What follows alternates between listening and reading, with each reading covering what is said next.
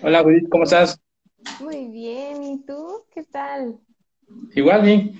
Puedes hacer una pequeña presentación, Judith, tu nombre completo, cuántos años tienes, eh, de dónde eres y hace cuánto egresaste de la universidad. Pues soy Judith Villalobos Arriaga, soy terapeuta físico, em, soy egresada de la Universidad Teletón, soy del Estado de México, ya con terminación, digamos, con la ciudad. De hecho, yo laboro en la ciudad, ahorita platicaré un poco de eso. Eh, tengo, yo el año pasado apenas terminé mi servicio social, o sea, imagínate, estoy apenas en pañales en la fisio, soy nueva, eh, entonces no tengo mucho, soy de la generación 2019, si no mal recuerdo, me tocó pandemia un ratito, casi nada, pero ahí, ahí estoy. Órale, Judith, me sorprendió que apenas hayas este, terminado la universidad. Yo pensé que ya tenías un poquito más de tiempo. No, soy una bebé fisio. Ah, soy un terapeutocito, diría Andrés Rosas, no sé si lo conozcas, No, pero no, no. soy apenas, apenas voy saliendo. Eh, también una característica especial de ti es que tú vienes de la Universidad Teletón y eres la primera que comenta que egresa de esa universidad, Judith. ¿En serio? Sí. Oh, es que es una universidad relativamente nueva. Eh, yo apenas soy la quinta generación de ahí y am, antes de mí las generaciones eran de 30 alumnos nada más los que podíamos ingresar. Entonces, eh, relativamente éramos muy poquitos y cuando íbamos a hacer clínicas ahí decían, ay, vienen los Teletubbies y pues éramos bien poquitos, ¿no? Pero ahorita, al parecer, lo que he visto ya son un poquito más de terapeutas. eh, solamente hay una universidad en toda la ciudad, bueno, en, en todo el país más bien, que y se encuentra en el Estado de México, en el CRIT de Estado de México, justo. Entonces, también la escuela es muy chiquitita, es un cuadrado literal. Eh, y pues sí, somos muy poquitos, pero de ahí soy. Va, y quisiera empezar por esa parte, Judith, eh, ya que eres nueva en fisioterapia casi. Eh, ¿cómo fue que llegaste a, a fisioterapia? ¿Cómo fue tu proceso de elección de la licenciatura? Pues estuvo muy chistoso, ¿qué crees? Porque realmente yo en la prepa, pues yo me dediqué a, a mis amigos, a la fiesta. Yo no sabía realmente a qué me iba a dedicar hasta, hasta que me cayó el 20 al final del, del último semestre de la prepa. Fue de Judith, ya. O sea, empiezas y tienes que hacerlo bien, ¿no? Esta vez tienes que, tienes que escoger, tienes la responsabilidad de escoger qué es lo que quieres. Entonces decidí, em, yo estaba en el tronco común de salud en la prepa y no me iba mal, o sea, realmente me gustaba las cuestiones de anatomía, la biología, me gustaba mucho bioquímica, entonces dije, yo creo que, eh, y bueno, la interacción con las personas también se me da. Y creo que dije, bueno, creo que puedo juntar estas cosas y seguir por el ámbito de la salud, pero no sabía hacia dónde quería enfocarlo, ¿no? Eh, pensé en ser, eh, estudiar la licenciatura en nutrición, pero la verdad es que sería hipocresía de mi parte. A mí me encanta comer y la garnacha y las harinas. La verdad es que no, no podría haber sido una muy buena nutrióloga. Y eh, yo iba a estudiar enfermería. Entonces, mi papá trabaja justamente enfrente de la Universidad Teletón, bueno, del Teletón de allá. Y me dijo, ¿por qué no ves si tienen la carrera de, de enfermería los de Teletón? Y yo así de, ¿a poco tienen? Uno, tienen universidad y dos, tendrán enfermería. Y dije, bueno, pues no pierdo nada con preguntar. Eh, pregunté vía por redes sociales y por su página de, de la universidad. Y ya me dijeron, pues no, no tenemos eh, enfermería, pero tenemos terapia física. Y yo así de, ¿qué es eso? O sea, realmente yo no, no conocía o no sabía que la fisio era una licenciatura. Yo pensé que era como parte de la enfermería, como si fueran técnicos. O sea, digamos, estudiaron licenciatura en enfermería y como que de ahí partieron a la rehabilitación, no sé. Y ahí fue que me puse a leer. Yo en ese entonces estaba muy metida en, en taekwondo. A mí me, yo entreno taekwondo. Entonces eh, decía, oh, pues son las personas que están ahí en los torneos, que si se lesionan inmediatamente entran. Esos son. y pues obviamente sí los había visto en la tele porque pues Teletón tiene mucha fama de que Televisa y todo eso, y veía cómo rehabilitaban a las personas y dije que la esencia del aficio era el movimiento y el ejercicio terapéutico. Entonces dije, ay, a mí me gusta mucho ese ejercicio, entonces qué padre eh, ayudar a las personas mediante el movimiento y fue que dije, bueno, quiero, creo que, que puedo ser una buena aficio y ahí fue que escogí terapia física. Tuviste como que varias opciones, nutrición, enfermería, pero nunca se te ocurrió estudiar medicina o algo así, Judith? No, fíjate que nunca, en ese entonces yo pensaba ser mamá y dije, eh, yo creo que si estudio medicina me voy a ver mucho, muy estancada en mi sueño de ser mamá. Eh, porque obviamente requiere mucho tiempo, requiere mucho, mucho estudio y digo también la terapia física, eh, por eso ya no quiero ser mamá, pero en ese entonces, este, pues ya, no, nunca se me vino a la mente medicina, fíjate, nunca estuvo en mi mente ser médico. Sí, y es muy cierto, ¿no? Lo que dices que a veces Mm, como que tienes ciertos objetivos y más a los 18 años cuando te toca elegir una carrera a la cual te vas a dedicar el resto de tu vida. Sí, es muy complejo. Realmente considero que es una decisión muy importante que a veces se toma mucho a la ligera, que no le damos la importancia que, que debería. Y creo que por eso mucha gente se dedica a cosas diferentes, lo que estudió pero gracias a Dios creo que sí lo la estamos armando ahorita.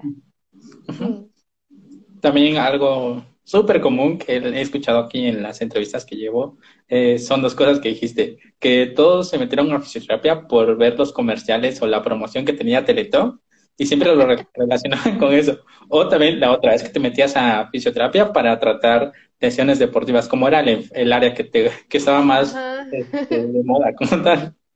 Sí, y te digo, o sea, yo cuando estaba en los torneos de, de TAE, era de, ah, pues son ellos, y yo me veía como terapeuta deportivo, o sea, yo me metí a la carrera pensando que me iba a dedicar al deporte, pero no.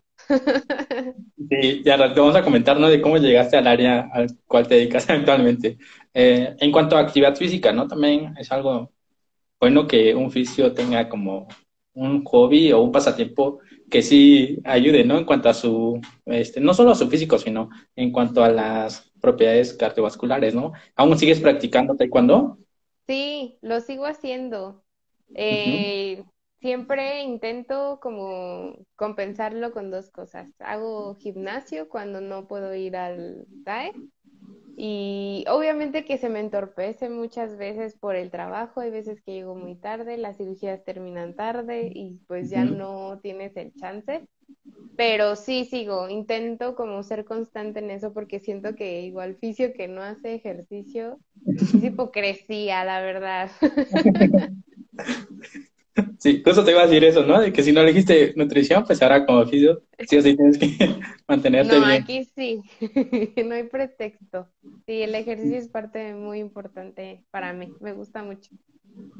Va, mira, ahora que ya dijiste cómo llegaste a elegir la carrera, eh, coméntanos cómo fueron tus primeros años en la universidad, ya que dices que vienes de la Universidad de Teltón, ¿cómo era la modalidad? Este, ¿Cómo era el programa de que tenías en fisioterapia, Judith? Pues es un poco muy pesado. Eh, Teletón, amo Teletón, pero es algo muy pesado. Digamos que tienen convenios con muchas, eh, muchos hospitales y que son muy reconocidos aquí en, en la Ciudad de México, pero digamos que la universidad está en un punto y las sedes clínicas están a tres horas de ese, de ese lugar, ¿no? Y pues obviamente el moverte, el, la catarsis de la Ciudad de México, como todos saben, hay mucho, mucho movimiento de tráfico y es un poco muy difícil llegar. Eh, yo me tenía que a, veces parar 4 de la mañana para poder llegar a mi sede clínica a las 7. Eh, entonces, eh, digamos que para mí, como yo no tenía un ritmo muy bueno de la prepa, porque te digo, yo me dedicaba más a otras cosas, se me dificultó mucho. O sea, el aprenderme, el estar ahí constante, como el, porque una vez que entras a la carrera ya no dejas de leer, ya no dejas de estudiar, estás ahí, ahí, ahí, ahí. Entonces era como, uno, el cansancio físico de despiertos de temprano y el cansancio eh, mental de apréndete muchas cosas, eh, de, de, explorar en otras ramas que también eh, tiene mucho teletón. a mí la neuro se me dificulta mucho. Y neuro, eh, pues Teletón es neurológico. O sea, neurología es la, si ustedes quieren dedicarse más como a la pediatría y a neurología, mil veces escojan Teletón porque ahí lo van a tener así, de, de a montón. Y a veces las, las sedes clínicas abusaban mucho de nosotros porque era de, ah, pues están aquí los teletubbies, entonces eh, déjale a los niños. ¿no? O sea, todos los niños o todo lo neurológico a ellos. Y yo así de, ah, yo venía por un esguinte, ¿no? O yo quería ver, para mí ver un paciente ortopédico en la carrera me daba mucha ilusión, a pesar de que yo siento que otras universidades como que es el pan de cada día, para mí era ay, algo diferente, un respiro. Pero sí, la universidad eh, eh, es muy buena, tiene muy buenos profesores, pero la cuestión de los traslados es algo que se tiene que pensar muy bien. Eso yo creo que es como que lo más difícil en mi universidad. Y pues son 10 semestres, es, un año de servicio y únicamente lo puedes realizar en un CRIT, ya sea en CRIT, el CRIT que tú quieras, pero que pues obviamente se escoge por promedio. Eh, ahora que comentaste que el plan de estudio está más enfocado a neurología y pediatría, eh, cuando entraste a la, a la, universidad, ¿sabías que se enfocaban en esa área y, te gusta la interacción con niños o no, Judith? y yo aquí ventaneándome. Eh, la verdad es que me daba la idea, o sea, por ser teletón creo que sabes que son niños y sabes que son más eh, pacientes neurológicos, porque literalmente esos son los que entran a Teletón, ¿no? Eh, lo que sí no sabía es que iba a ser mucho, mucho de eso, o sea, constante, constantemente eso. La verdad es que siento que la interacción con niños es algo que se debe de valorar más de lo que se imagina, porque el dar terapia a un niño es 100% creatividad.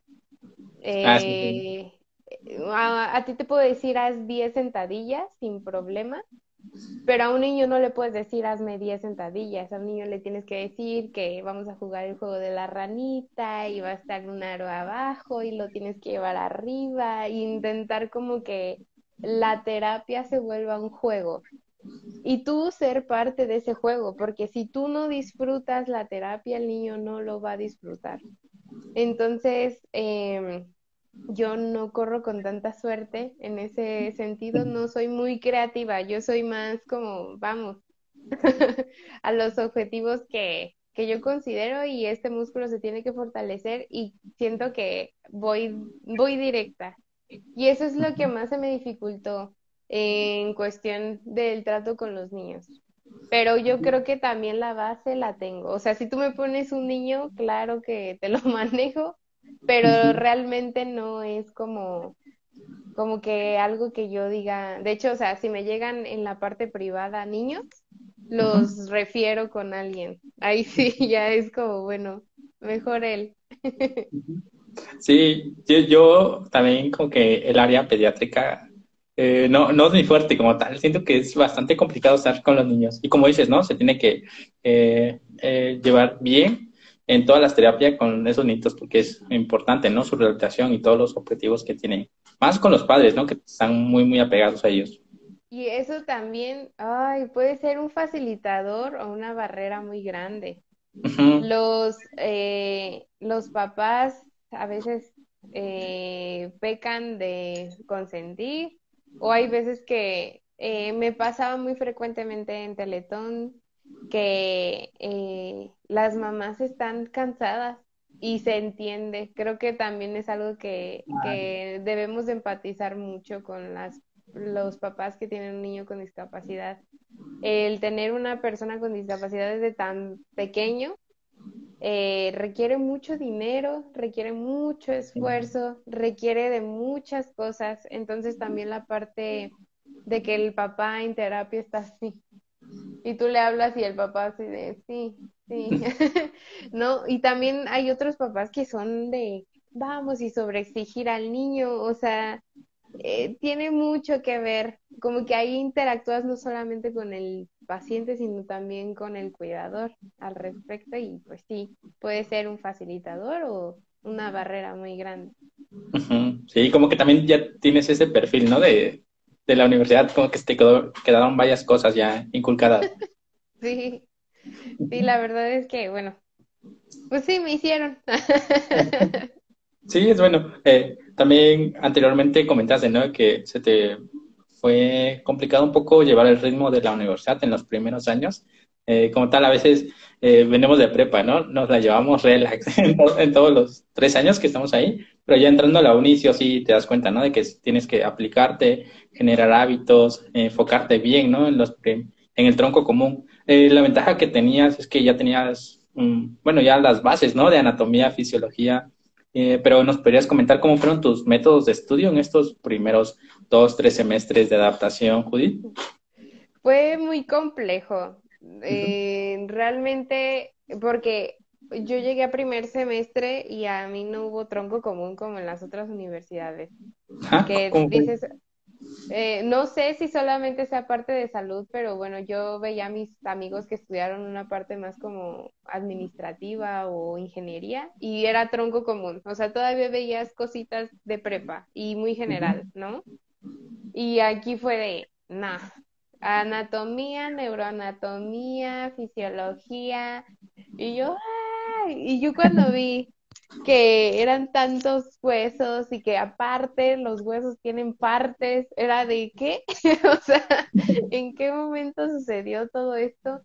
Eh, pues siempre he sido mucho de, de, contacto, me gusta mucho la parte kinestésica en el aprendizaje, entonces yo sí fui mucho de, a ver mamá, este, esto, y, tocaba la estructura y hasta que la sentía decía, ah, ok, esta parte es aquí, o decía, tiene un nombre por algo, ¿no? La curiosidad a veces te, te da muchas herramientas cuando las utilizas correctamente, y era de, ¿por qué tiene ese nombre? Y ya lo buscas y dices, ah, o sea, eh, esa parte del cuerpo se llama así por eso, y como que ya entiendes más, más las cosas, como que eh, en métodos de estudio, eh, la parte de palpar, el repetir constantemente siempre ha sido como, como muy, muy parte de mí. Realmente en cuestión de memorizar nunca he sido buena, pero en otras partes, por ejemplo, de comprender, te digo, la curiosidad de decir por qué sucede esto, te lleva a aprender más.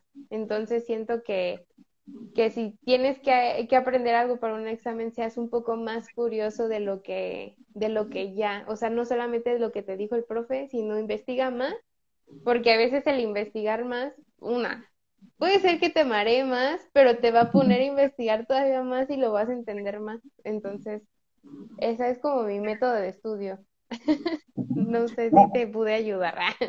No, y es fundamental, ¿no? Lo que dices de que tienes esa curiosidad de empezar ya desde los primeros semestres, identificar las estructuras de manera palpatoria. Eh, muy pocos lo hacen porque ah, se basan en un libro, ven las imágenes o las diapositivas del profe y se enfocan. Y eso es bastante bueno, ¿no? Como consejo de los, a los oficios que están iniciando, porque como tal, palpar ya te toca, ¿no? Ya hasta los semestres más avanzados, donde llevas métodos o técnicas, estiramientos y hasta eso, ¿no? Tú iniciaste temprano. Mejor ya desde una vez toca y siente y ahí tuve a al, no sé decir, este compañeros que literalmente se hacían las estructuras en yeso o en foamy moldeable y, y, lo tenían que tocar y palpar y así para poderlo aprender. Y digo, de tu parte, pues sé que tal vez tú eres un poquito más visual porque, o sea, se ve en, en todo tu Instagram que ves mucho anatomía y lo dibujas y a veces el dibujar, el hacer la estructura también es una parte de un aprendizaje. Yo no sé dibujar, o sea, de plano yo no, o sea, me perdería más, pero entiendo. Sí, yo siento que sí, soy de esa parte más visual, porque yo agarraba los libros de la Biblia y me iba al Nether, donde tenía todas las imágenes parte por parte, y así lo aprendí, y así estuve como, creo que ahí tenemos dos diferencias, ¿no? Que tú te gusta tocar, palpar, y yo solamente como ver. Sí, ver, ya como, eh, yo amaría tener ese aprendizaje de verlo y ya, tenerlo, porque también hay, hay compañeros, ¿no? Que tienen el libro y dicen, es que lo subrayé de, de rosa y entonces ya sé la respuesta y yo de, no. Sí, recuerdo que hay, hay unos videos, ¿no? Dice, este, un fisio en examen y está palpándose, ¿no? Para buscar la respuesta. Y así todos de... Sí, eso sí, sí, recuerdo. Eras tú, ¿no? En clases. Sí, definitivamente sí. Eh, hace rato comentaste que tu modalidad fue semestral, ¿no? Y te aventaste 10, es bastante, ¿no? Cinco años ahí en la uni. Sí, son cinco. Cinco, sí, es bastante. O sea, considero que sí, sí es mucho. Y te digo, cada, cada dos semestres como que cambiábamos de rotación eh, y era, era ver fisioterapia en todo. O sea, creo que vi fisioterapia oncológica, fisioterapia deportiva, fisioterapia en suelo pélvico, fisioterapia estética, fisioterapia en, eh, en autismo o en trastornos mentales. ¿Qué otro? Creo que vi de todas. Bueno, la deportiva, la pulmonar, la cardíaca. Eh, sí, yo también eh, siento que es bastante tiempo porque me tocó estudiar en la uni nueve, semestres y después me metí del año de servicio social y dije, órale, es bastante. A comparación de los chavos que he entrevistado que son de eh, cuatrimestre, que en tres años terminaron su, su licenciatura y dije, ah, qué envidia. La verdad sí, sí, sí se antoja, pero no nos tocó. Eh, comentaste que la universidad te daba como ciertas eh, áreas de fisioterapia, ¿no? Las clases y las rotaciones. En tu universidad, ¿desde qué semestre iniciabas a ir a prácticas, Uri? Eh, desde el segundo semestre te bajan. O sea, digamos que la universidad está en un cerrito y el CRIS de Estado de México está aquí. Entonces, desde el segundo ya bajabas. Y ya este te tocaba no tanto estar solo con el paciente, así como de bueno, vamos, no, era más como este creo que los primeros semestres me tocaba neurodesarrollo, ¿no? Entonces era de, ok, vamos a ver al niño, vean eh, qué patrones tiene, sus arcos reflejos, o también era como, ven qué etapa del neurodesarrollo está, y más como visualizar, y ya después me decían, bueno, van a hacer esta prueba, háganla. Era más como más pruebitas, como, como evaluación del paciente, pero pues desde el segundo semestre, digamos que ya tienes como esa interacción en Teletón con los niños. Órale, también eh, siempre envidio a los, físicos que tienen eso, desde que segundo tercer semestre ya tienen prácticas, porque yo inicié hasta cuarto o quinto, y como observador, dije, ah, te pierdes de gran experiencia. Eh, en cuanto a tus primeras prácticas, ¿cómo te sentiste el primer día que bajaste a Teletón? Judith? Ay, yo nerviosísima, porque a mí los bebés, en exclusivo los bebés, los bebecitos, siempre, o sea, cargar un bebé para mí era muy, ¿cómo se carga? Porque me daba mucho, sé que son seres muy delicados y muy lindos, pero no sabía cómo. como si me tocaba un niño, yo sabía un poquito más. Digamos que me daba menos miedo, pero al inicio siempre fue como, eh, ahorita no estás eh, jugando, ahorita estás evaluando, estás haciendo las cosas en serio. Para mí era más la carga como emocional de ahorita no estás haciendo, no estás jugando, o sea, no es una persona, sino es un paciente, ¿no? Y yo, ah, entonces sí, fue como muy, muy difícil, pero en Teletón creo que no se me dificultó tanto. Cuando iba a los hospitales, sí. Ah. Porque llevaba como los protocolos de lávate las manos, desde lavarte las manos así súper bien, llegar con el paciente, los neonatos, o sea, era así de, es un ser tan, o sea, si todavía los bebés son delicados, los neonatos son el doble, ¿no? Y la pulcritud de cómo voy vestida y todo, ahí sí, no, para mí fue muy estresante, pero siempre fue muy satisfactorio, o sea, salía de ahí y me iba muy contenta, decía, ay, sí, creo que sí me gusta lo que estoy haciendo.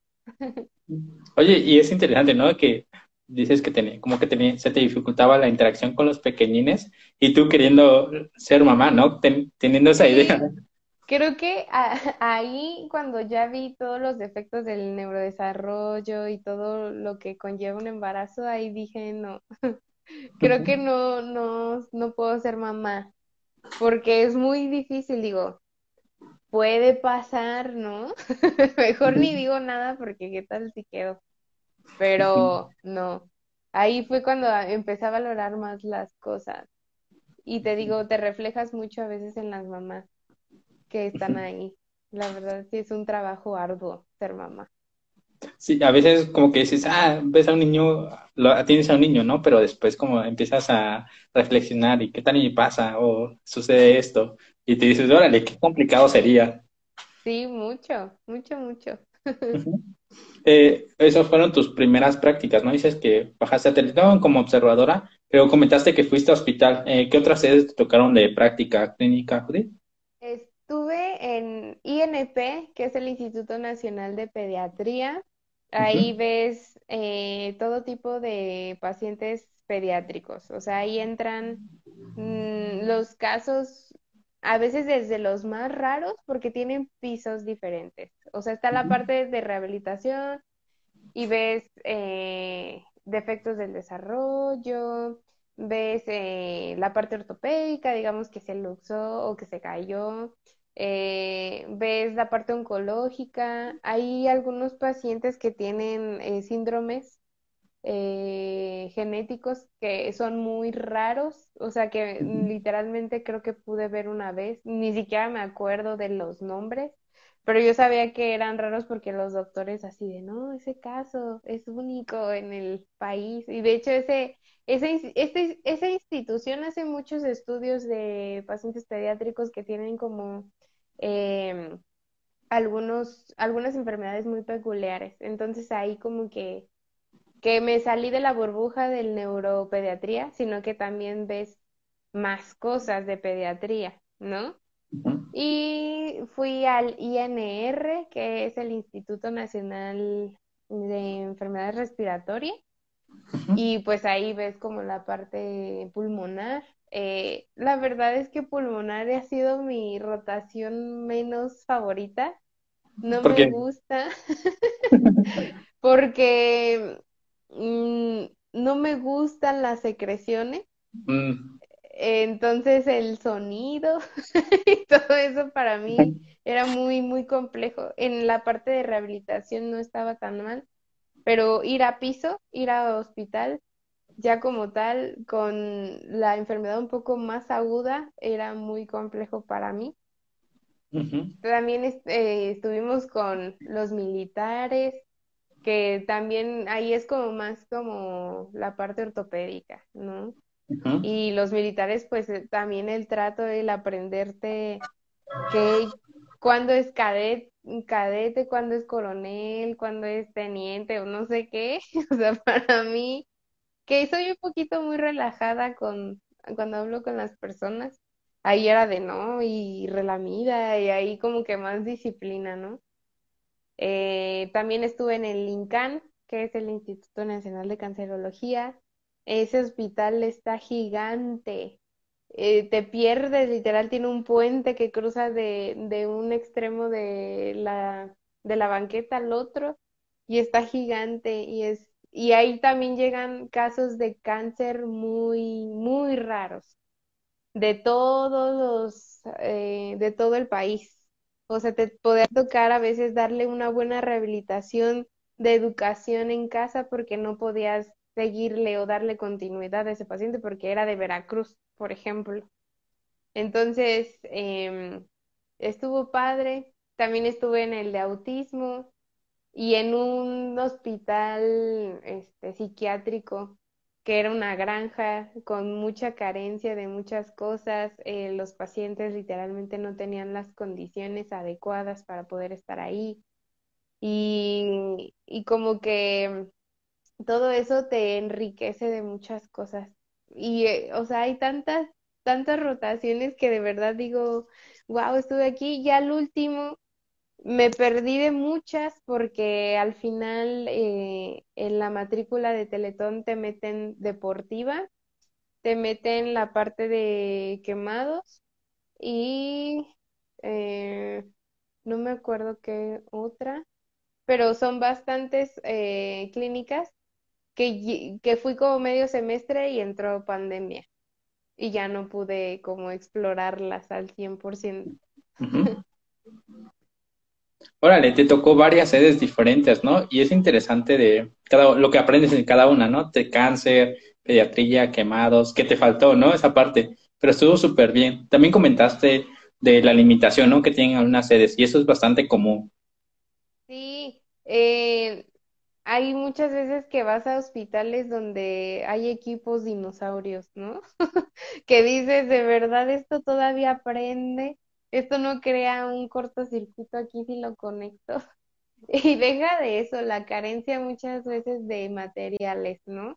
Siento que en Teletón estábamos muy, muy mimados de... Ay, ¿soy yo? ¿Yo me trabé? ¿Sí me escuché? Sí, sí, te escucho. ¿Tú me escuchas? Me trabé, ok.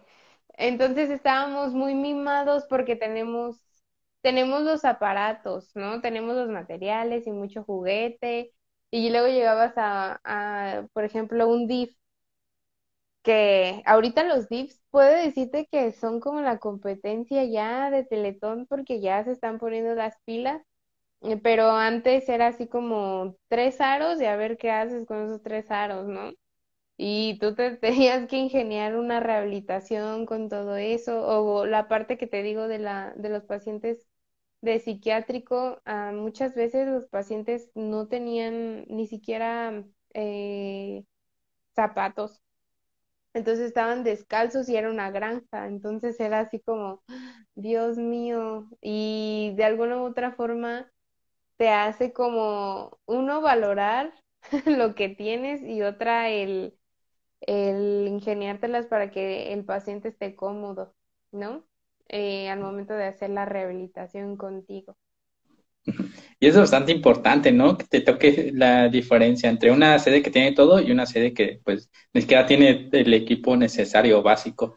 Eh, y eso aprendes, ¿no? Te hace reflexionar lo que tienes y lo que no. Y de hecho creo que te, te impulsa más, ¿no? O sea, te, te, te empuja a hacer de tu, pues tú tu cuerpo es tu máquina de fisio. Entonces, eh, aunque no tengas material, aunque no tengas tal equipo, aunque no tengas esto, tienes que sacar la chamba y a ver cómo le haces, ¿no? Sí, eso es bastante interesante. Y bueno, ahora que comentaste que llegó pandemia, ¿no? Seguro te tocó tus últimos dos semestres. Mm, pues fue mi último semestre como tal, ya fue el último ya no, dice, no tuviste graduación, ah, no, sí tuve, pero ya después. Eh, la verdad es que fue muy complejo porque yo eh, estaba ya muy frustrada de ver siempre en neuropediatría y, de, y la parte ortopédica. Yo decía, yo ya quiero estar viendo otra cosa. Y a mí siempre me ha gustado mucho la piel.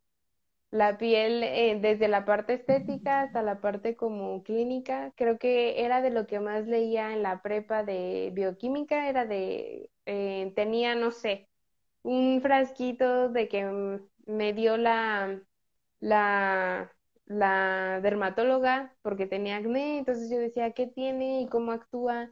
Y yo, ah, ya vi como las estructuras de la piel y me gustaba.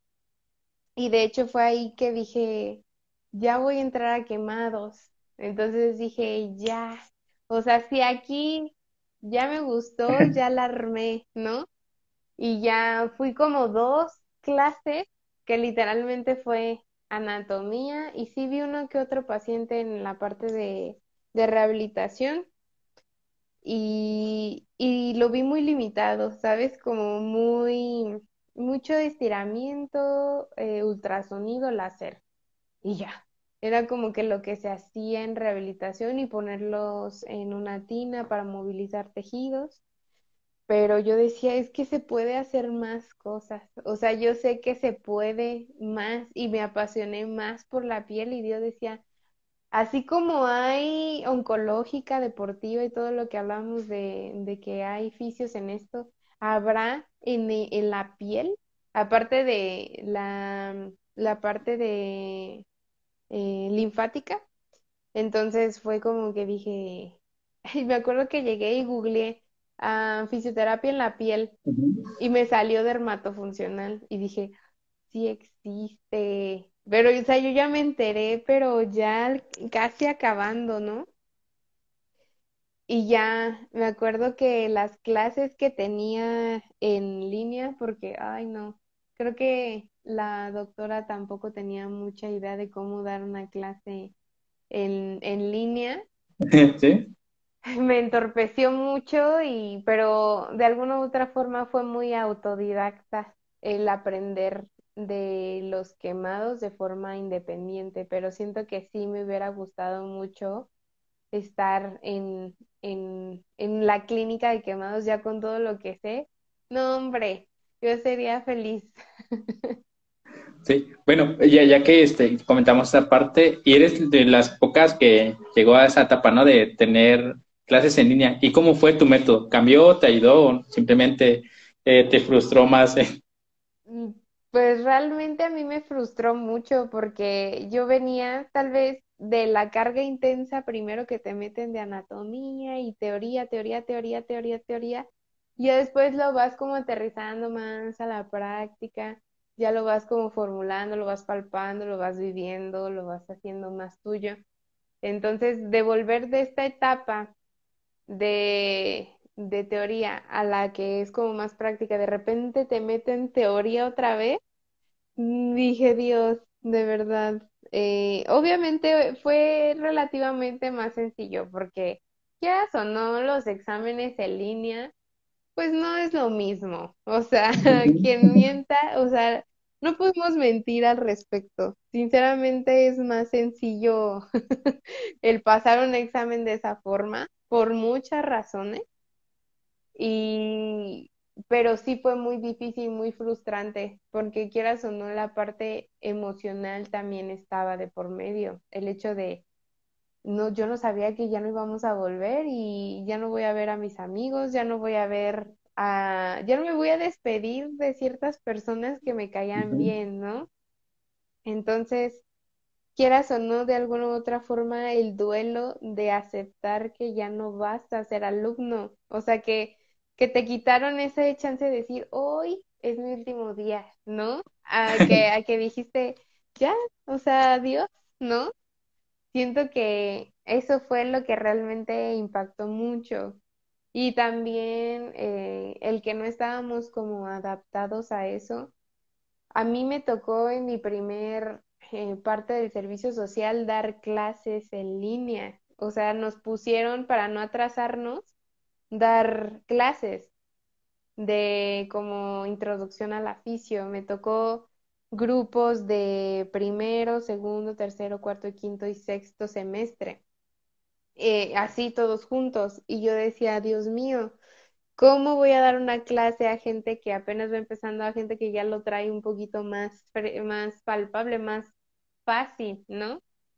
Entonces también un reto completamente el hecho de, de no interactuar con ellos, de estar atrás de una cámara, es muy difícil. Realmente yo aplaudo mucho los, los alumnos que estuvieron en, en línea por mucho tiempo y más en una carrera que es, como te digo, yo aprendí palpando, yo aprendí tocando.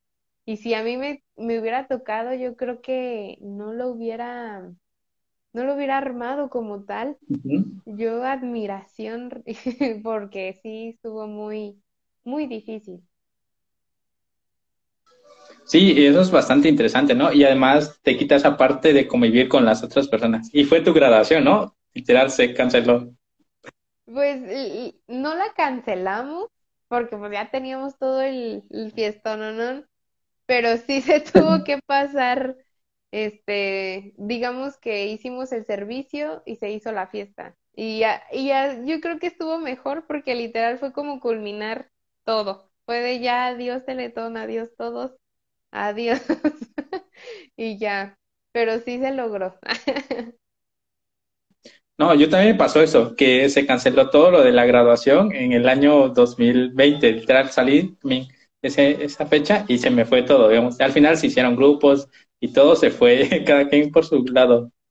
Sí, creo que muchos sí perdieron esa, esa parte que, quieras o no, entras a la carrera y sí te ves saliendo con tu todo y tu birrete. Yo no tuve eh, mi entrega de papeles también, hasta me recuerdo que mi hermano me hizo burla porque dijo, es que tú ya te graduaste como tres veces, porque me acuerdo que como, como premio de consolación nos hicieron nuestra entrega de papeles en línea, entonces cada quien estaba en su casa, pero pues te hicieron tu, tu comida y te adornaron todo, ¿no?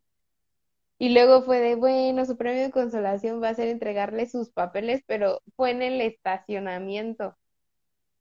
Entonces dije, ay, yo no tuve esa parte bonita de, de que toda mi familia estuviera ahí, porque literalmente fue invitar a dos, a dos personas más, y pues obviamente elegí a mis papás, ¿no?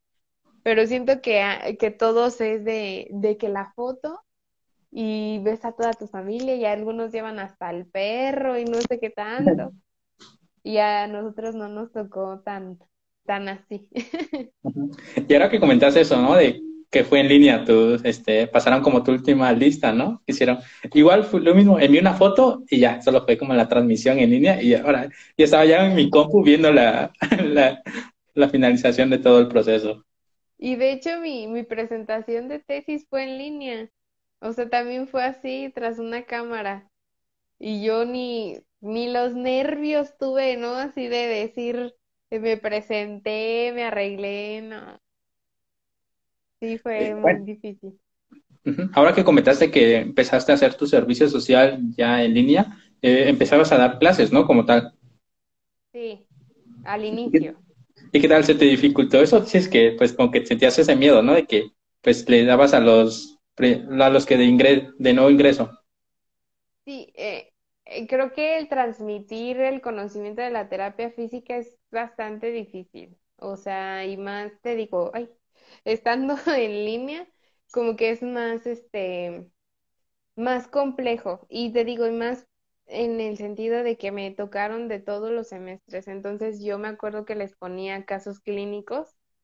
Eh, a, a, los de grupos más avanzados y los mandaba a que ellos hicieran como su análisis y yo me quedaba con los más bajitos. Y ya de, ah, pues como les ponía, no sé, un caso de un esguince, eh, les decía, ah, pues a los de primero era de, bueno, vamos a ver qué es el antepié, el retropié, o sea, cosas más más básicas para que tuvieran mínimo la idea y en qué consiste un ligamento qué músculos están comprometidos, para que ellos ya tuvieran como esa idea.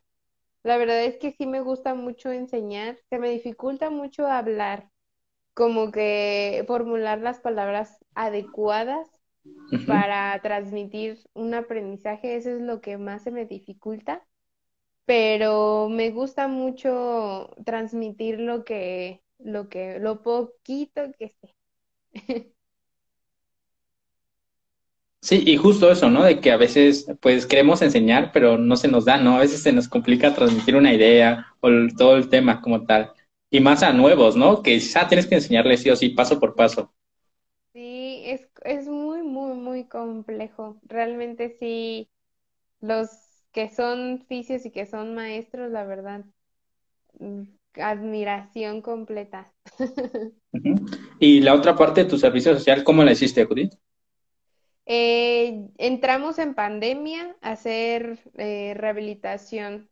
Eh, en Teletón CRIT Estado de México se divide en dos, dos módulos, que es los internos y los externos. Los externos son los pacientes que, que ya son adultos y tienen alguna discapacidad y que tienen la posibilidad de pagar una terapia de forma privada por así decirlo. No, no son parte de Teletón, pero eh, el costo es diferente a los niños que ingresan siendo ya Teletón como tal.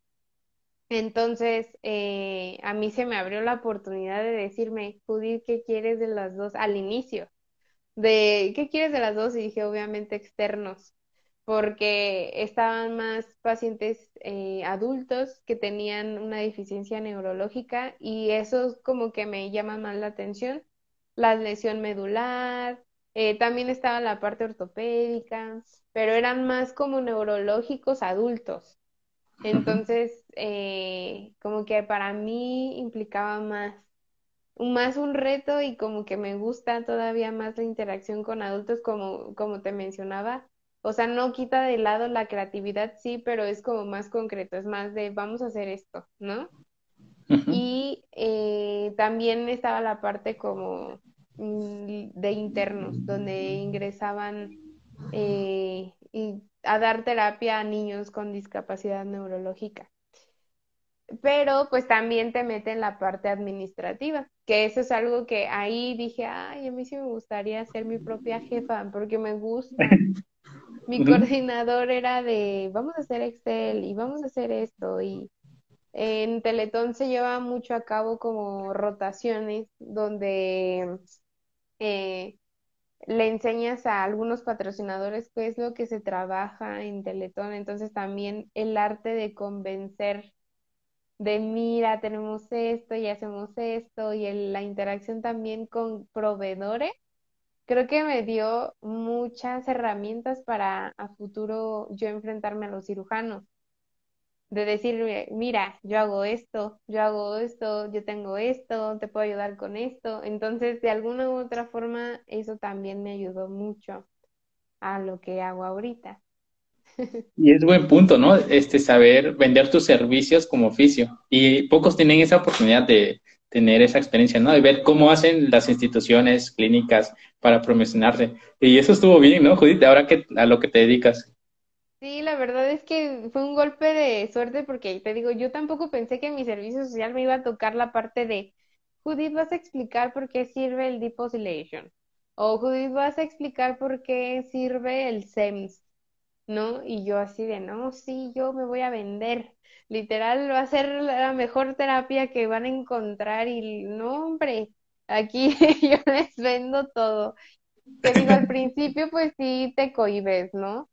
Pero de alguna u otra forma es como presumir y decir, mira, esto se hace y ayuda de alguna u otra forma, apóyanos y darnos el visto bueno, ¿no? No, y en verdad creo que es un buen punto a retomar, Judith, porque pues quieras o no, fisioterapia dermatofuncional apenas inició, ¿no? Hace unos años. Y tú mostrar tu trabajo, venderlo como tal, cuesta.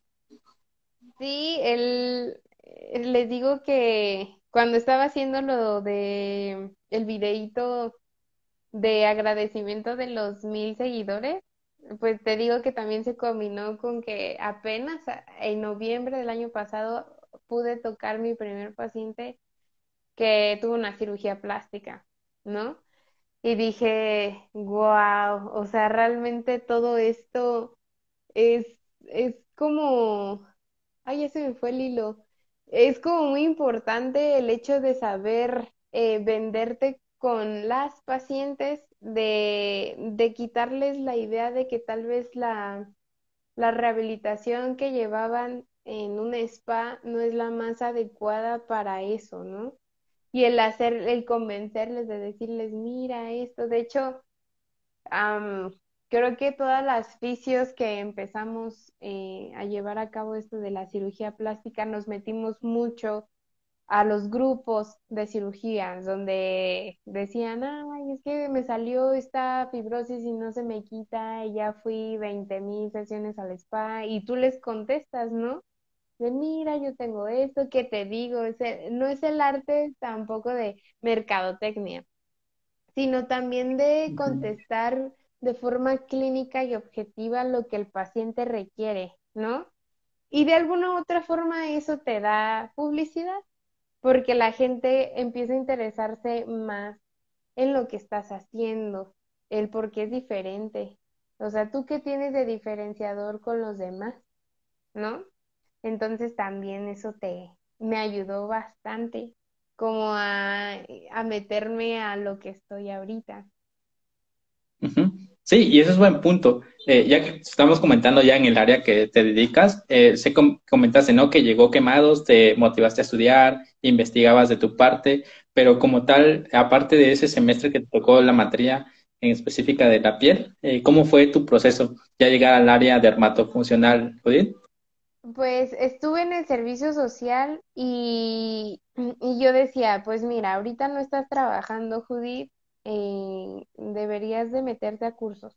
O sea, ahorita es el tiempo donde podrías hacerlo porque si tienes un trabajo como tal, no vas a poder em, eh, realizarlo tan fácil cuando ya estés laborando, ¿no?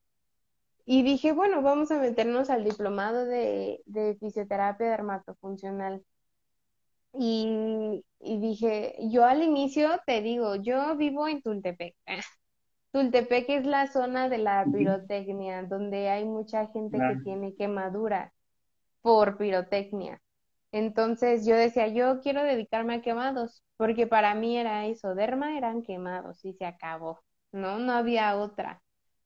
Y eh, cuando me empecé a meter más al curso, veía todo lo que se hacía en cirugía plástica y dije, bueno, es que el, el paciente quemado también tiene adherencias también tiene fibrosis, también tiene eh, cuestiones de, irregularidades en la cicatrización interna y externa, eh, también tiene edema, tiene todo lo que tiene un paciente en cirugía plástica y como te, dije, o sea, a mí me gusta mucho la, la parte estética también.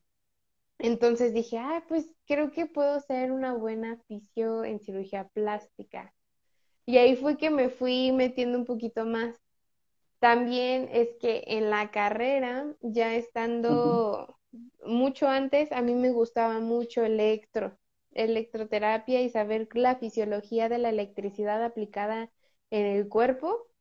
La verdad me llamaba mucho la atención. O sea, Michelle Cameron era mi libro favorito de la carrera. O sea, yo lo leía y lo leía y me encantaba. Entonces yo decía, eh, a veces se me juzgaba mucho y creo que eh, eso al principio de estudiar dermatofuncional me desanimó mucho porque en el servicio muchos terapeutas me veían que estaba leyendo, por ejemplo, de, de radiofrecuencia o presoterapia. Y ellos de, o sea, en la vida, en Teletón, creo que han puesto dos veces electroterapia en un niño porque realmente lo que mejora en, el paciente neurológico es el ejercicio, ¿no? Y crear engramas motores. Pero eh, como que se me juzgaba mucho como de, o sea, eh, vas a estudiar fisio, o sea, estudiaste fisio para aplicar aparatos, ¿en serie? ¿O hacer masaje? Y yo así de, Ah, eh, al principio me dolía porque yo decía, sí es cierto, o sea, yo me metí por la esencia del movimiento, o sea, como te dije al inicio, yo me metí a terapia física porque sabía que el movimiento, o sea, rehabilitar con movimiento me interesaba mucho. Pero es que nunca me pude desapegar del agente físico, me gustaba mucho, o sea, realmente leer de ondas de choque, de presoterapia, de todo eso realmente sí era parte eh, de, de mí, de lo que me motivaba a seguir en, en la carrera. Entonces, cuando vi que dermatofuncional es mucho agente físico, dije, ya, de aquí soy, soy feliz por estar aquí. Y ya, pues fue que ya me empecé a meter un poquito más y ya enos aquí. Sí, y fue un choque de ideas, ¿no? Que venías de todo, de pedia, de movimiento, a hacer todo agentes físicos, ¿no? Sí, sí, sí. De hecho, eh, al salir del servicio, el coordinador de terapia me dijo, pues quédate, quédate en neurológico. Y yo, no. Y él así de, ¿cómo? O sea, no tienes, no hay dermatofuncional en ninguna clínica, no hay en hospitales, o sea, ¿qué vas a hacer? O sea, literal así él vendiéndose como, este letón, no quieres teletón y yo no quiero. y como que sí fue un choque así de, de cosas y de hecho al inicio pues no tenía trabajo porque nadie nos conocía. Entonces, eh, muchas veces me daba latigazos en la espalda de decir, mm, no estoy haciendo oficio, una, y otra era de, ¿por qué no acepté la plaza? La plaza de, de Teletón. Ahí estaba bien, me lo sé, pero una parte era de, es que no te apasiona, o sea, sí te gusta, pero no te apasiona.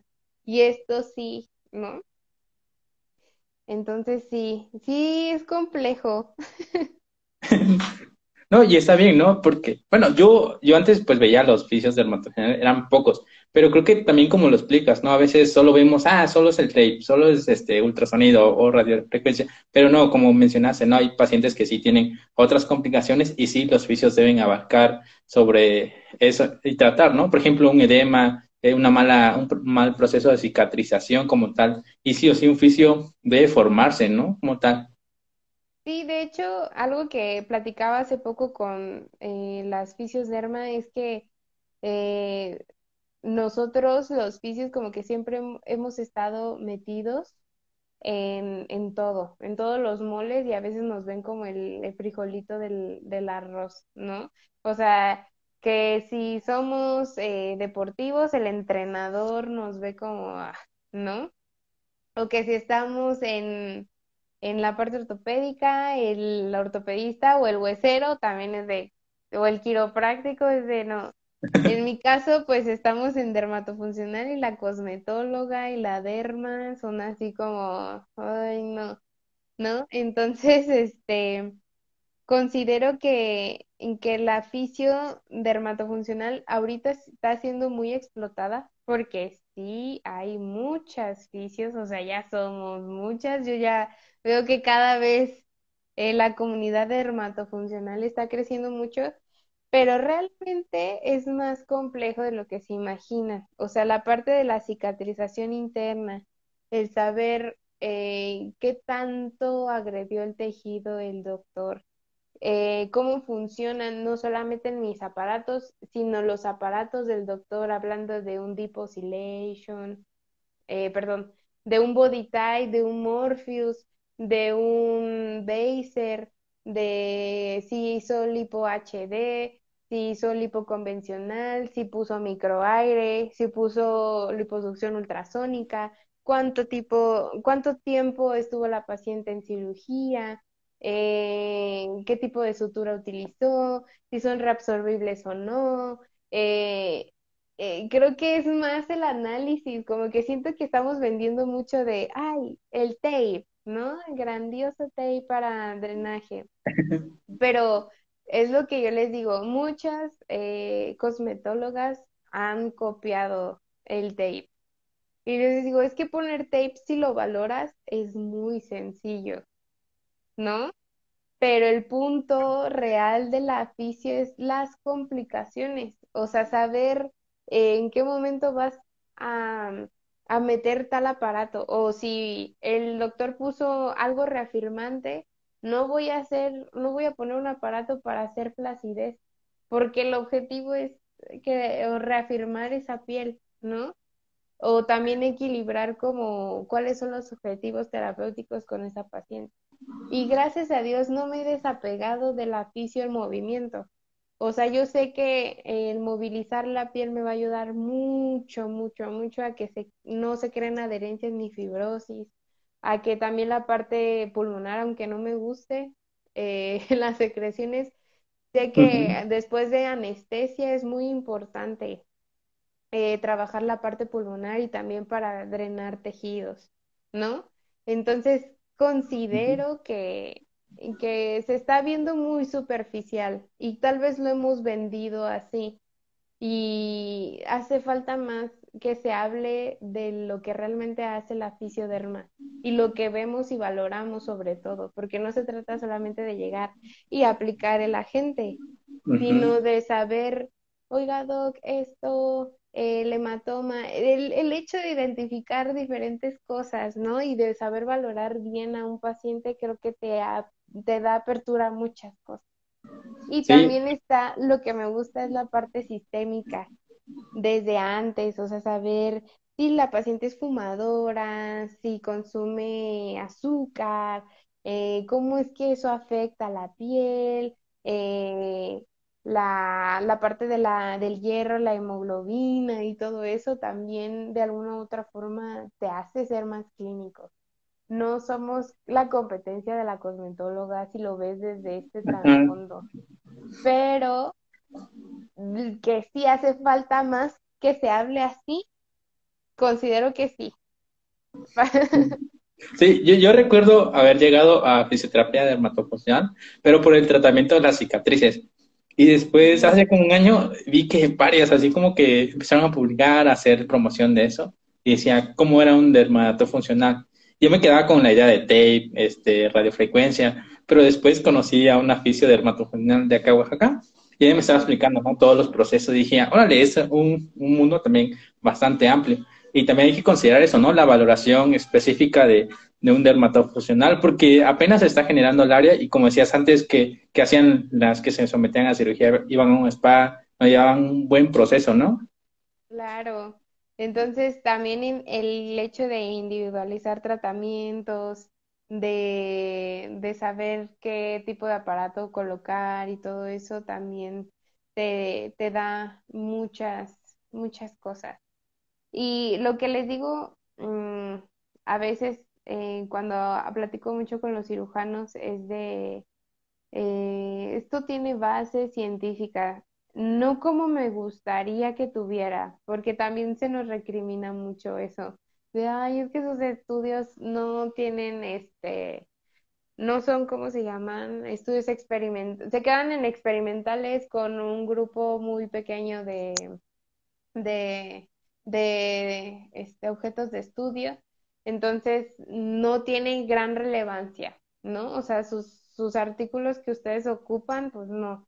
Y yo, pues es que lamentablemente no podemos hacer eh, este estudio científico como me gustaría. Digo, en dado caso, si a mí me dieran tanta promoción para poder realizar un estudio de investigación, claro que lo haría pero es como decir, bueno, si en dado caso, aunque sea poca la población que está en este estudio, mismo lo estoy basando en algo, ¿no? Porque lo que hacían antes no estaba basado. Esto sí, ¿no? Entonces, también esa parte es muy importante. Sí, es bastante interesante, ¿no? Ver las otras perspectivas de las diferentes áreas que tenemos. Eh, también comentaste, ¿no? En cuanto a a que has cumplido exactamente un año a que te, dedicaste a, a, la cirugía plástica. ¿Y cómo fue tu primer paciente, Judith, que tuviste? Ay, me da mucha pena. Porque realmente yo empecé, pero es que te juro, yo estaba tocando puertas por todos lados y yo empecé con un médico estético y hacía lipos, ah, este, mini lipos. Y yo, no, no me gusta, pero de alguna u otra forma me ayudó a analizar más como son lipos convencionales, literalmente sin ningún tipo de tecnología y son muy superficiales. La fibrosis está al tiro por viaje. Entonces yo veía a las pacientes y yo decía, esto tiene un chorro de cosas que trabajar. Entonces de ahí empecé.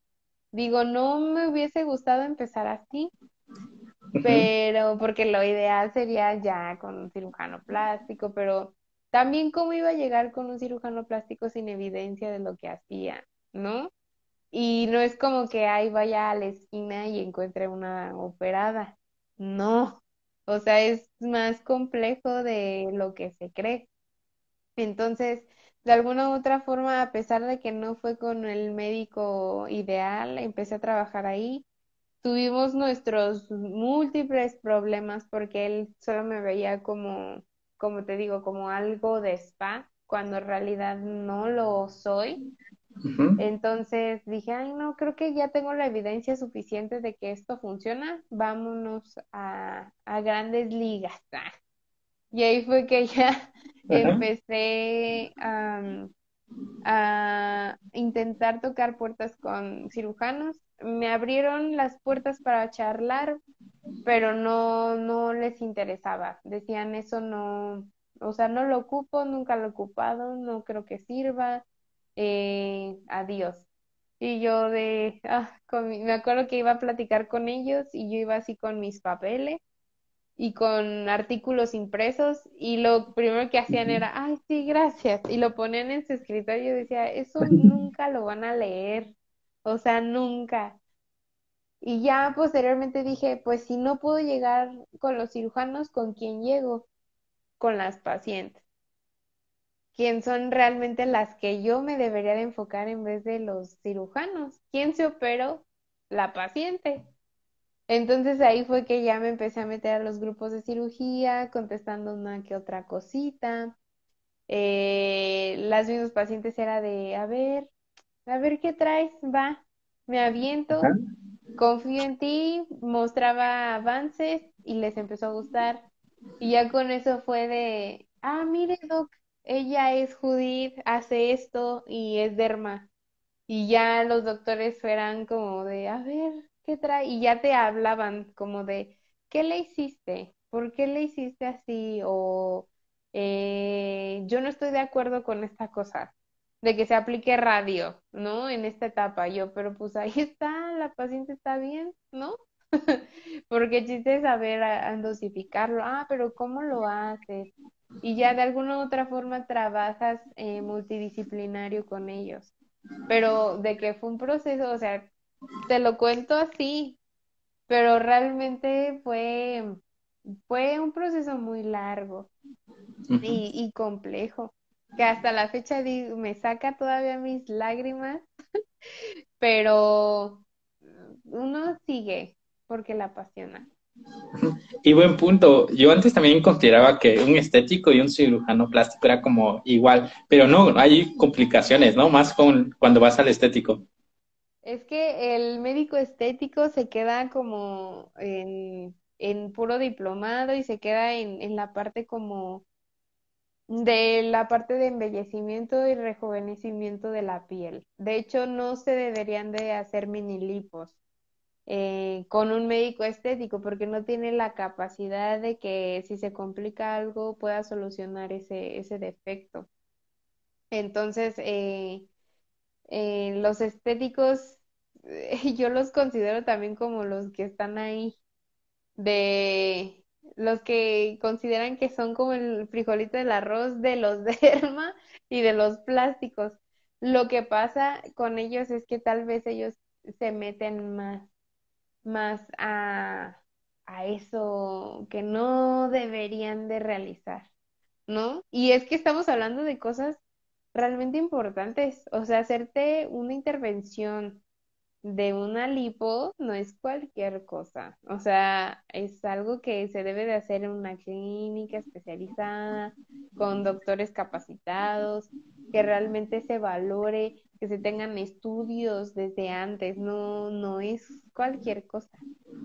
Y también entra la cuestión económica, ¿no, Judith? En cuanto a cuál es más barato y cuál es más caro. Pero siempre es como el, como al fin y al cabo vas a pagar lo que, no por ser barato quiere decir que sea mejor. O sea, mis pacientes justo que se hicieron mini lipo era de, pues ¿cuánto me sacaron? Y yo, pues con un litro. y, como que bien superficial y pues va a volver a, a lo mismo. Y te, creo que ese doctor les cobraba como 20 por eso. Y yo así de, no me eches una lipo 360 te cuesta 180, más o menos 120. Y por todo, y en una clínica bien, entonces digo, ay, como que, más bien siento que es desinformación. Como que también ven que las mini lipos son menos catastróficas, porque realmente así como entran, se van sin estar en recuperación ni nada, ni tener un mes este, en casa, ni nada. Entonces siento que lo ven desde la parte más fácil, pero no, no es sencillo. No, y está bien, ¿no? Porque a veces mm, se toca muy poco el tema, ¿no? En cuanto a las cirugías plásticas. Eh, también me gustó bastante la forma en la que comentaste, ¿no? Tu progreso en cuanto a la promoción de fisio, de que entraste a los grupos, publicaste lo que hacías, eh, checaste pacientes y ellas te refirieron. Y también es un proceso, ¿no? Como oficios, en cualquier área, sí o sí tienes que promocionar tu trabajo. Y más que ya tenías las herramientas como tal, Judith. Sí, este, es muy importante el perder el miedo. Ustedes véndanse, o sea, ustedes son los mejores fisios en eso, que no se les olvide, que, que tal vez este nos hace falta como explorar ciertas cosas, porque uno así empieza, ¿no? O sea, no eres experto y nunca lo serás, eh, pero siempre véndete como lo que eres, si estudias, si realmente le metes pasión, si es algo que te, que te, que te motiva y que quieres este, dar a, a conocer, hazlo. Y obviamente buscando la beneficencia del paciente y no lo contrario, ¿no? No porque no son, no son objetos, son personas. Entonces, de alguna u otra forma tienes que ser también ético en eso. Pero este, siento que muchas veces como oficio se nos olvida también que el paciente debe de, de entender, de, de ponerte en su lugar. O sea, realmente si yo te pidiera ayuda, eh, me gustaría que tú me dieras bases, ¿no? No que me dijeras, este, o, no sé, me duele la espalda y tú me dijeras, ah, pues mira, te paso este paquete, o sea, realmente no soy, no eres el mercadólogo, eres el, literalmente el personal de salud que las va a atender. Y decir, mira, Judith, ¿por qué no te valoramos primero para ver qué, qué se puede realizar? E, y ya después ya me dejas caer tu paquete, ¿no? Pero realmente la, la parte de la promoción desde la parte de, de la empatía es muy importante. Sí, buen punto.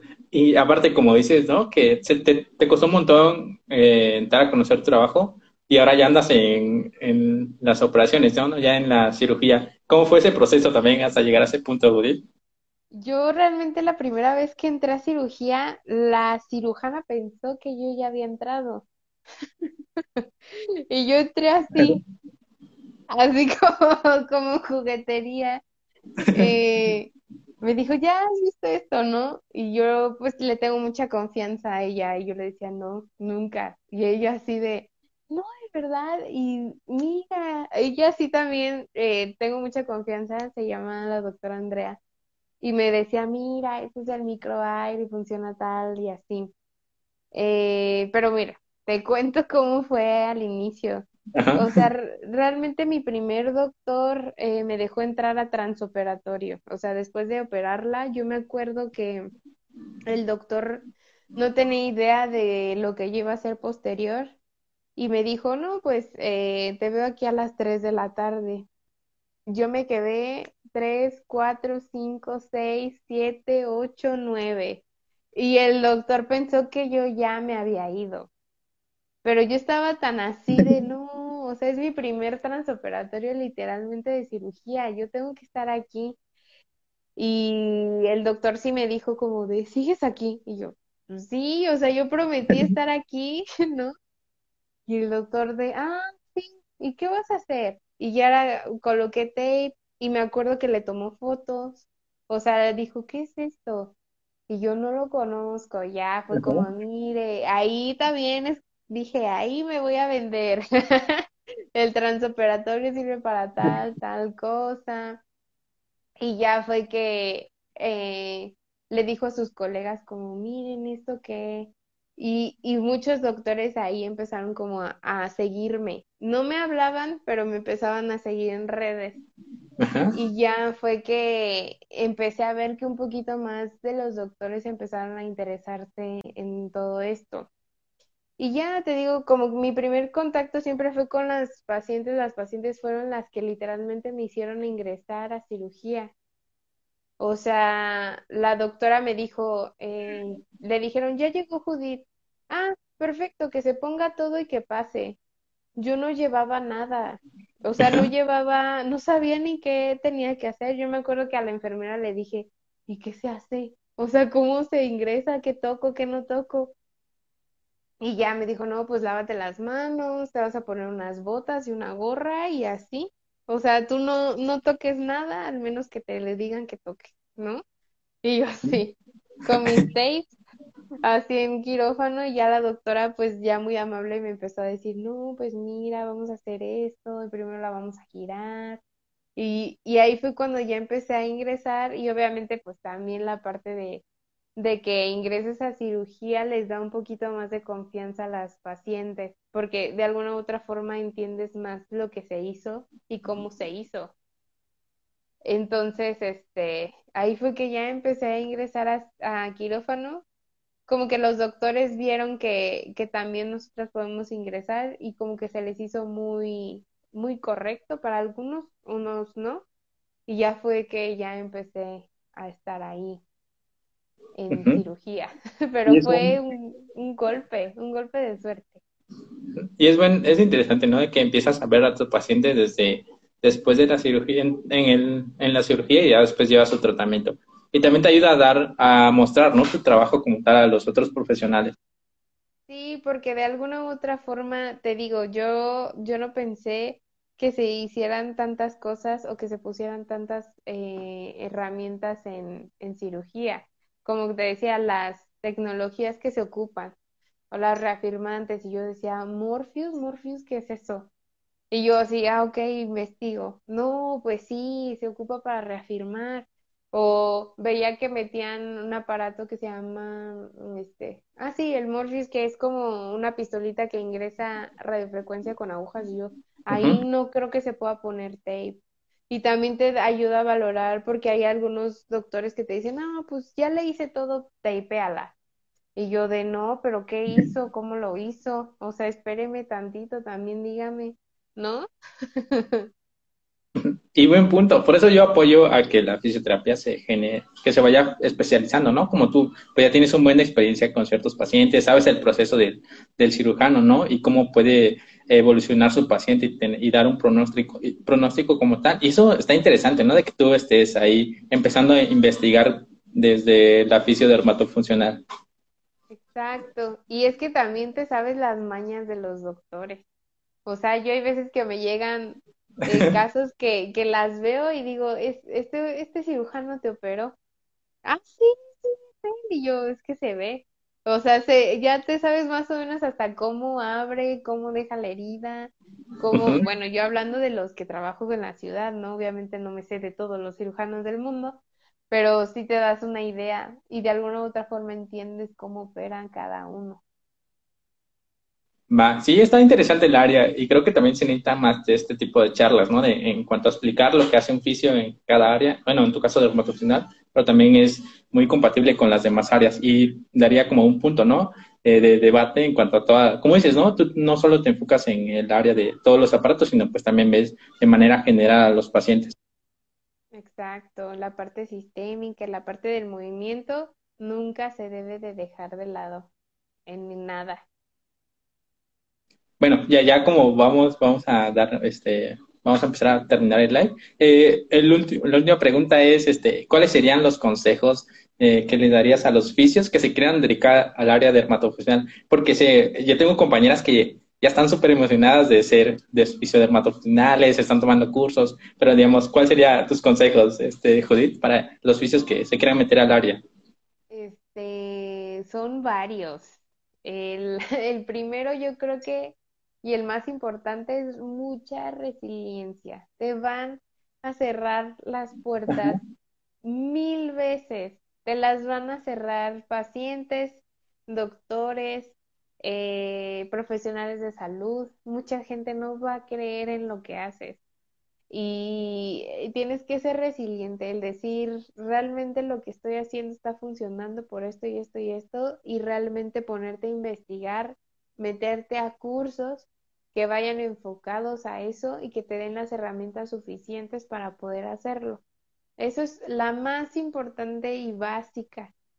La segunda yo creo que es el tener una buena fuente de inversión, o sea, realmente lo que te toque, porque es un área muy cara, eso es muy real, o sea, tener equipos em, eh, de dermatofuncional sí es una inversión bastante considerable y entonces eh, digamos que si puedes ahorrar el 50% de lo que te ingrese de un paciente y vivir con lo demás, la verdad es, es la mejor opción que puedes hacer porque vas a perder mucho, no es perder, vas a invertir mucho dinero, mucho, mucho, mucho, mucho. Y también acércate, creo que la, la comunidad de dermatofuncional está muy bien sabido quiénes son porque nos ubican muy bien. Entonces, acércate a una de ellas a que te aconseje dónde compró el aparato, qué cursos tomar. Somos muy abiertas a, a, dar respuestas de lo que, de cómo es que empezamos, qué es lo que hicimos, porque entendemos la, la, la necesidad de, de todos, de que hemos estado en el mismo lugar. Entonces siento que eso es como acércate, no tengas miedo realmente a preguntar, pero obviamente pregunta con base. O sea, tampoco llegues de, oye, ¿qué le aplico? ¿Cómo le aplico? ¿Cómo la valoro? Pues no. O sea, también tienes que dar tu, tu granito de arena. Y creo que esas son como las partes más importantes. Pero la más, la más, la más, la más resiliencia. Y que le vas a dedicar tiempo. Y mucha paciencia. No, en verdad sí estuvieron súper buenos consejos y más en el área que, que, estás, ¿no? En cuanto a lo primero, pues sí, así van a llegar críticas en cuanto empieces a mostrar, a promocionar tu trabajo. El segundo, que también estoy súper de acuerdo, ¿no? De las inversiones que tienes que hacer para comprar todo tu, equipo, está súper, súper, súper caro. Yo, lo, yo he visto los precios y dije, órale, también es... Pero lo, lo, bueno es que lo recuperas, ¿no? A largo plazo, es como tu, tu ventaja. Sí. Sí, lo, lo, lo tienes que recuperar porque de, quieras o no, este es un negocio. Yo vas a decir, es bien biznera, esta se vende, esta... pero es que mente de tiburón, ante todo. El último que comentaste, lo que te, tienes que acercar a, los, a las vicios que ya están en el área, también es un buen consejo, ¿no? Y, y creo que se nota también en cuanto a la comunicación que tienen, hacen lives, comentan sobre sus casos, ¿no? Y eso está chido en cuanto a, su gremio.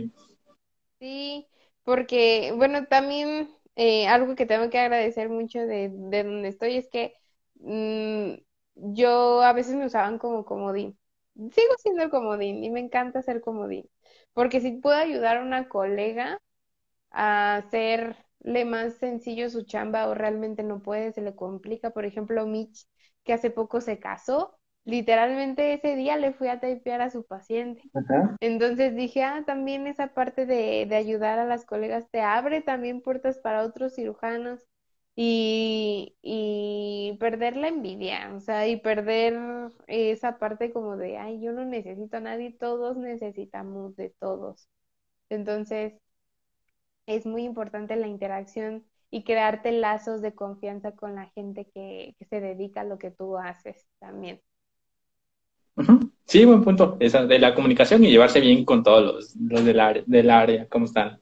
Eh, otra cosa, pues ya para finalizar, eh, sé que nos quedó pendiente hablar sobre redes sociales, ya que llegaste a los mil seguidores, tus objetivos, pero igual lo podemos comentar en otro, en otro directo, ya porque ya llevamos casi una hora y media. En, Ay, yo feliz.